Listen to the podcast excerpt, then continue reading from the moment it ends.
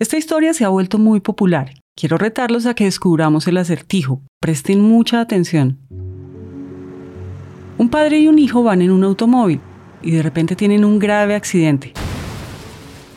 El padre muere y al hijo lo llevan herido al hospital porque tienen que someterlo a una operación muy compleja. Entonces llaman a una eminencia médica para operarlo, pero cuando llega y ve el paciente dice, no puedo operarlo, es mi hijo. ¿Cómo explican esto? ¿Lo tienen? Pues bien, si descubriste que la eminencia médica era la mamá del niño, te felicito, porque por lo menos yo estoy seguro que muchos más por acá asociamos inmediatamente a la eminencia médica con un hombre. Y no, este no es un episodio en el que vamos a hablar de igualdad de género ni nada parecido, pero sí es un excelente ejemplo para mostrarles que primero nuestro cerebro ha aprendido con el tiempo a crear atajos, a resolver problemas por caminos más cortos para ser más ágil en conseguir la respuesta. Y que segundo, esos atajos, esos sesgos, como vamos a entenderlos en este episodio, los construimos desde muy pequeños, desde cómo nos educaron nuestros padres, nuestros maestros y la sociedad.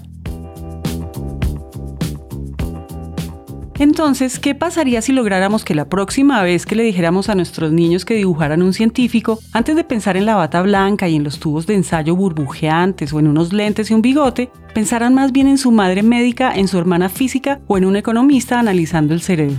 Bienvenidos a Elemental. Bienvenidos al espacio donde conectamos con las grandes lecciones de la ciencia que nos pueden ayudar a ser mejores todos los días. Para este episodio quiero presentarles a dos personas que representan las perspectivas quizás más relevantes para hablar de eso de los sesgos. Ella es Raquel Sánchez. Bueno, yo he estudiado psicología organizacional, donde hemos podido hablar de también de sesgos cognitivos. Y nuestra segunda voz es la de Marco Carrasco. Soy economista, eh, luego tuve una formación justamente especializada en economía y psicología, que vendría a ser... La economía y la psicología son quizás las áreas del conocimiento que han dedicado más horas a entender ese concepto de sesgos cognitivos. Esa combinación es como el pan y la mermelada, dos mundos distintos pero que se juntaron para descubrir un nuevo sabor. En un contexto muy rápido, hay un señor llamado Adam Smith que es considerado el padre de la economía moderna. Él habla de que el hombre de económicos maximiza su utilidad, evalúa costos y entiende los beneficios, y que así satisface sus necesidades de una manera muy organizada y racional. Pero resulta que esto con el tiempo...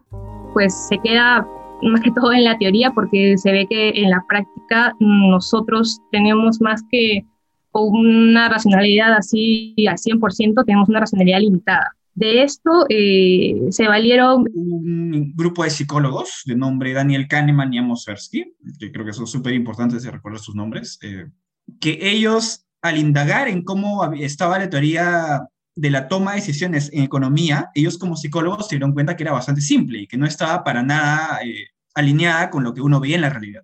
Ellos desarrollaron bastante trabajo de justamente estudiar los sesgos cognitivos, de ver cómo habían esas desviaciones de la racionalidad para probar de que la teoría económica no estaba del todo correcta. Porque la teoría económica, el corpus de la teoría económica normalmente asume una racionalidad económica o un acercamiento bastante, bastante eh, amplio de lo que nosotros hacemos. Y lo que hicieron Kahneman y Tversky más bien fue hallar toda la mayor cantidad de sesgos cognitivos posibles. Encontraron varios muy interesantes y luego desarrollaron un modelo de pensamiento. Hablan de un sistema eh, referenciándolo al razonamiento y un sistema orientado a la intuición. Sistemas que explican cómo percibimos la realidad. Claro, nosotros nos enfrentamos a diario a miles de estímulos que percibimos a través de los sentidos, pero tenemos que de alguna manera organizarlos, clasificarlos y comprenderlos. Pero esa es una cantidad de información abrumadora por lo que el cerebro pues necesita atajos. Es como esos comandos que usamos en el computador cuando usamos control C o control B para copiar y pegar. Esa puede ser la forma más rápida de organizar la información en tu hoja de trabajo, pero aquí es cuando también puede suceder el error, porque seleccionaste lo que no era o copiaste algo mal por el afán o cualquier otra cosa parecida. Ese error sistemático de asignación de información es lo que conocemos como sesgos cognitivos. Pero vamos paso a paso porque esto suena a que es una característica negativa de algunas personas y lo cierto es que no es así. Estos sesgos cognitivos no necesariamente son negativos como muchas veces nos han hecho pensar, ¿no? tenemos sesgos, tenemos que eliminarlos. No, absolutamente no.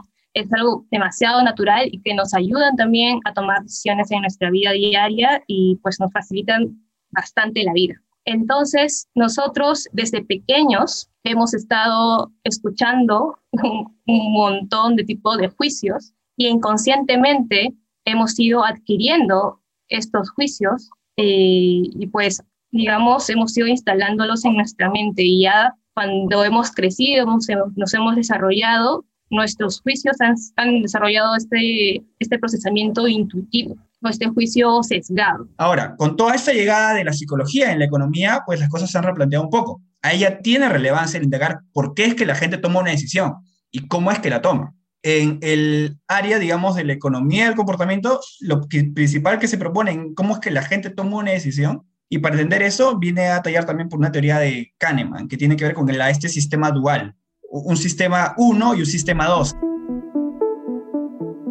Uno de los sistemas, por ejemplo, es el sistema más racional que suele evaluar. Con nosotros, por ejemplo, tenemos que elegir una casa, entre comillas, y que eh, trata de ahí de mapear las opciones, contabilizar, tratar de ser lo más objetivo posible lo que elegiría, por ejemplo, una computadora, ¿no?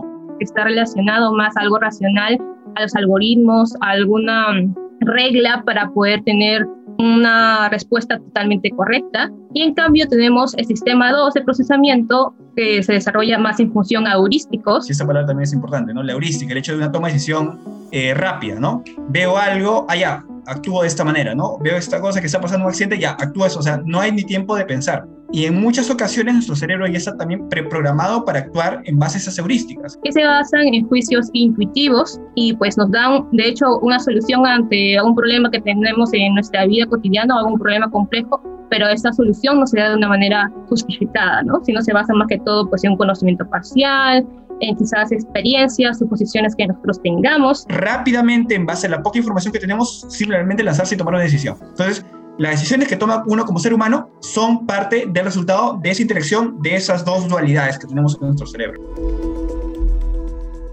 Todos hemos oído esa idea de la razón versus el corazón.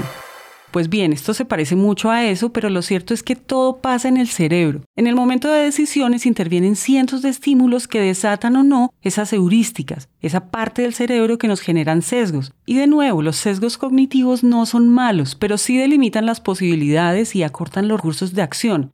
Pero ¿qué pasaría si lográramos preverlas? Pues lo que vamos a hacer a continuación es intentar abrir un libro en el que vamos a anotar algunos de los sesgos más comunes a los que nos enfrentamos. Capítulo 1. Sesgo de anclaje. Nuestra valoración que damos de valor de las cosas no necesariamente es tan objetiva como pensamos, sino que puede ser manipulada de forma bastante sencilla. Un experimento en el cual, por ejemplo, a la gente se le dice, oye, mira, ¿cuánto pagarías por ese producto? ¿no? Y le muestro un producto, no sé, pues algo que, que, nunca han visualizado, que nunca han visto. Le digo, no sé, quizás pagarías, no sé, pues este, 50, 50 soles, 50 dólares. La gente quizás va a decir, no, no, 50 soles no. Pero como yo les he dado ya esa, ese número previo, si yo luego les pregunto, ¿cuánto pagarías entonces? quizás me dirían, no sé, pues 30, 25, pero yo ya los habría anclado a ese valor. Si a otro grupo control muy similar yo le digo, oye, mira, esta cosa nueva, nunca la has visto, ¿verdad? ¿Cuánto crees que pagarías? Quizás pagarías, no sé, pues 5 dólares. Quizás algunos ya me dirían que sí, ¿no? O en todo caso me dirían que no, quizás 4. Quizás no, mira, me parece interesante, pagaría este 10. Pero como están anclados a valores diferentes, el valor que luego ellos se mentalizan a pagar o la disposición a pagar que usan después, en realidad está este, bastante arbitrariamente condicionada al valor que yo, digamos, inicialmente pongo. Good morning, and, and thank you all for coming today. We want to kick off 2010 by introducing a truly magical and revolutionary product today. En el año 2011, Steve Jobs presentó un nuevo producto que estaba entre el iPhone y un Mac un producto que podía estar dentro de los 699 dólares, que es más o menos la mitad de lo que vale un iPhone o un Mac.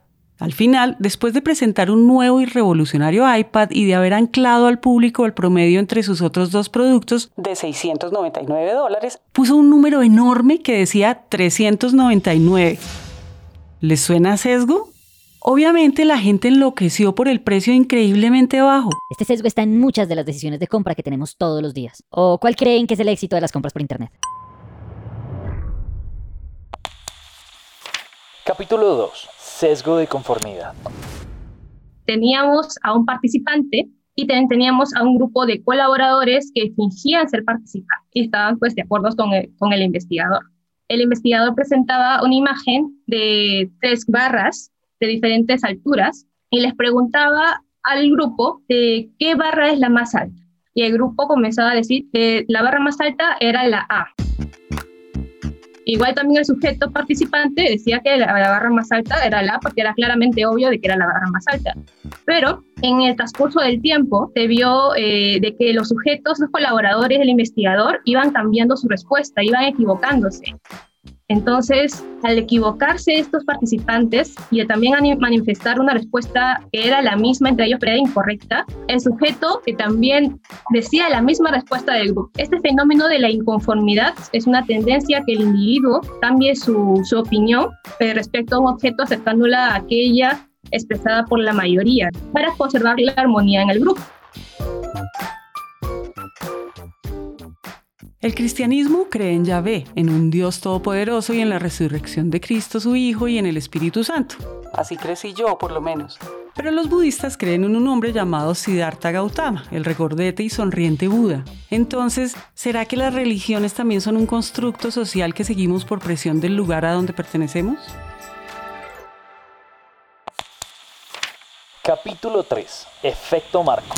Nada que ver con mi nombre, sino con la traducción de lo que es el eh, framing effect. A una persona le hacen decidir entre dos tipos de medicamentos, medicamento A y medicamento B. Y luego lo contrastan con otra, eh, otra versión, pero en la cual, por ejemplo, a, los, a estas opciones de medicamento A y medicamento B ya no los presenta como el primer grupo en el cual se les presentaba, por ejemplo, de acuerdo a cuánta gente del país iba a, a, sobrevivir, sino al contrario, se les ponía viéndolos como cuánta gente del país iba a morir si se aplicaba estos medicamentos. O sea, era básicamente darles una información opuesta, al negativo, ¿no? que, como te imaginarás, es exactamente lo mismo. Por ejemplo, si tenemos un país de 600 personas, si 400 se salvan, 200 mueren. Solo que en uno te indico como ganancia y en el otro te lo indico como pérdida. Ese simple cambio de cómo yo frameo, cómo yo enmarco la opción, pese a que su valor objetivo sigue siendo exactamente el mismo, hacía una reversión de preferencias bastante significativa, al punto de revertir las opciones.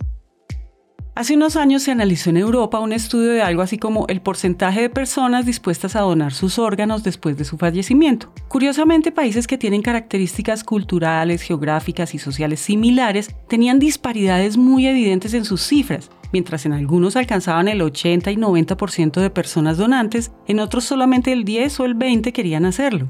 Pues resulta que con el tiempo se dieron cuenta que al final del formulario en los países con más baja disposición a donar había una casilla que decía si está interesado en donar, por favor marque con una X para volverse voluntario. Pero en cambio, en los países donde más donantes aparecían, en la casilla final decía, en caso de no estar interesado en donar, marque con una X, si no, entenderemos que quiere ser voluntario. ¿Cuántas veces no tomamos decisiones por no leer la letra pequeña?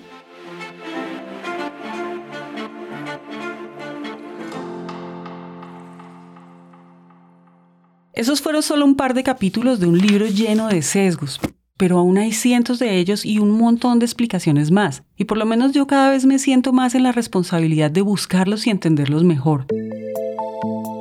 No sé si lo ven, pero hasta en lo más pequeño de nuestras vidas hay ciencia detrás, y podemos empezar entendiendo la ciencia de nuestra cabeza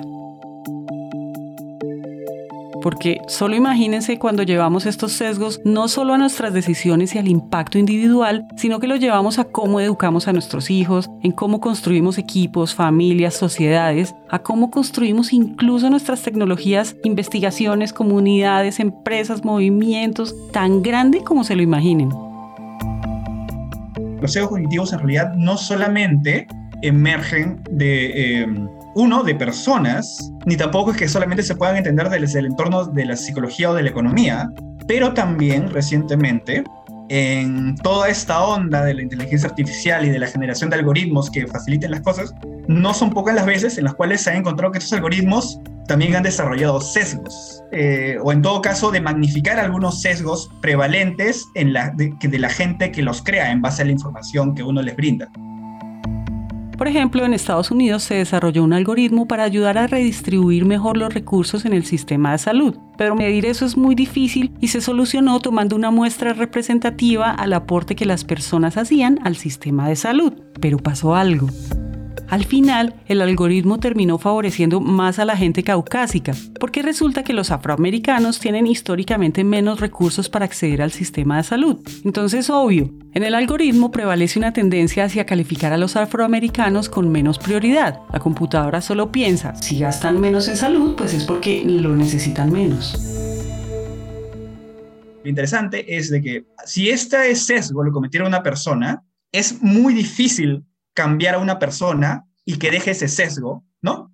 Pero en cambio, en el caso de un algoritmo, en el caso de una inteligencia artificial, una vez que eres capaz de detectar el problema, la corrección pasa simplemente por una actualización de la data, si es que la. Eso hace evidente que existan millones de oportunidades para potenciar la ciencia, el desarrollo y la tecnología desde el entendimiento de los sesgos. Pero ya lo dijo Marco, nosotros no funcionamos con esa maravillosa oportunidad de las actualizaciones que tiene la tecnología. Por eso la tarea para nosotros es más profunda. Cuando construimos el mundo físico a nuestro alrededor, lo hacemos comprendiendo nuestras limitaciones. Construimos escaleras porque no podemos trepar, aviones porque no podemos volar y vestidos porque no tenemos pelaje. Pero entonces, si somos conscientes de esas limitaciones físicas y creamos alrededor de ellas, ¿por qué no entonces hacernos más conscientes de nuestras limitaciones mentales y empezamos a construir alrededor de ellas también? Pero, ¿cómo hacemos eso? Imagínate que es viernes en la noche. Tienes un examen en la mañana el sábado, ¿verdad? Mi examen es a las 11, eh, voy a poner mi despertador a las 5 de la mañana y me voy a levantar, ¿no? Levantarme a las 5 de la mañana a nadie le gusta. Es, es, una desutilidad, tiene un valor negativo, digamos, de menos uno. Pero estudiar para luego dar mi examen y darlo bien me da una utilidad, es más trascendente para mi vida, ¿no? Me va a dar, digamos, una utilidad de 5. Entonces, la noche previa, yo planifico eso y cuando suena mi despertador, yo debería levantarme con determinado gusto. Porque, ajá, se supone que pasar el examen me va a traer más recompensas a futuro que dormir unas horas más. La utilidad, en teoría, es más grande. Pero lo que suele pasar no es eso necesariamente. O sea, ¿cuántas veces no le ha pasado a alguien que muchas veces se duerme, tiene pereza o no es que se levante con tanta alegría? ¿Qué pasa? Yo la noche previa decía con mucha emoción, sí, me voy a levantar a las 5 para estudiar y a las 11 voy a dar mi examen. Cuando yo ya estoy más en ese momento, yo debería estar inclusive más motivado, pero aún así sucumbo a la tentación de dormir un poco más y finalmente, ¿no? Muchas veces el, solo hecho de presionar y quedarte un rato más ya contraviene tu decisión previa. Este ejemplo es una manera muy simple de mostrarles cómo se encienden esas partes del cerebro, esos dos sistemas de los que hablamos al principio. Entonces, el primer paso es identificar los momentos en que puedo tomar decisiones algo más racionales y los momentos en los que no, en los que los sesgos cognitivos aparecen con más frecuencia. El segundo paso para evitar los sesgos está en entender que planear no es suficiente. No basta con poner la alarma y planear levantarme temprano. Se trata de crear más sistemas para que no ocurran esos momentos donde aparecen los sesgos. Dormir más temprano, poner todas las alarmas necesarias, pedirle a alguien en casa que nos ayude a levantarnos, que el café esté listo en la mañana, no sé. El hecho es prever todas las posibilidades que me puedan sesgar y tratar de cerrar esa brecha con sistemas claros que me permitan tomar las decisiones correctas. Y tercero, hagamos las paces con nuestras limitaciones mentales. Ya está. No ridiculicemos ni las nuestras ni las de los demás, porque son absolutamente naturales. Lo importante es que para poder hablar y trabajar en ellas, deberíamos entenderlas muy bien. Que si tu hijo o tu sobrino está frustrado porque en el colegio nadie quiere jugar con él, o que todos tienen unos zapatos azules y él no, pues sepamos explicar con simpleza que se trata del sesgo del falso consenso, por decir un ejemplo. Decirles que porque sean uno o dos compañeros no podemos generalizar y que podemos mostrarle opciones, diferentes maneras de percibir el mismo hecho. Recuerde que nosotros en realidad no nos afectamos emocionalmente por lo que nos sucede, sino por el significado que le damos a esas cosas que nos suceden. Si logramos ser conscientes de nuestros comportamientos y resignificar nuestras acciones desde nuestra individualidad, les prometo que podemos cambiar el mundo.